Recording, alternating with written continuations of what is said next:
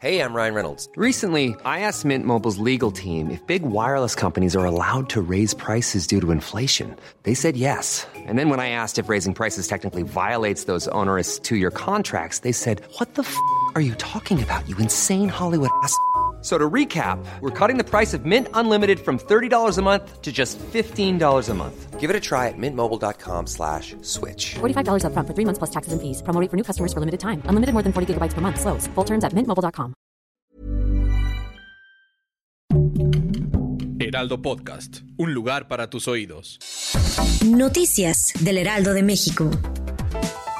La aplicación de la tercera dosis de la vacuna contra COVID-19 para adultos mayores de 60 años o más de Álvaro Obregón y Cuauhtémoc fue ampliada una semana más. Además, a partir del lunes 3 de enero de 2022 se aplicará la tercera dosis para los adultos mayores residentes de las alcaldías Benito Juárez, Gustavo Madero, Ixtacalco, Iztapalapa y Venustiano Carranza.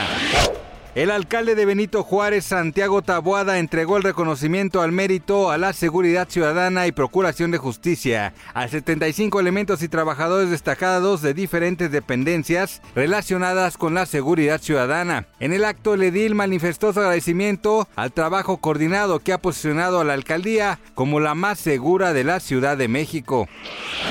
El presidente de Estados Unidos, Joe Biden, anunciará este martes nuevas medidas como la movilización personal médico militar y federal para apoyar a los hospitales y la compra de 500 millones de pruebas de COVID-19 para afrontar el avance de la variante Omicron en el país.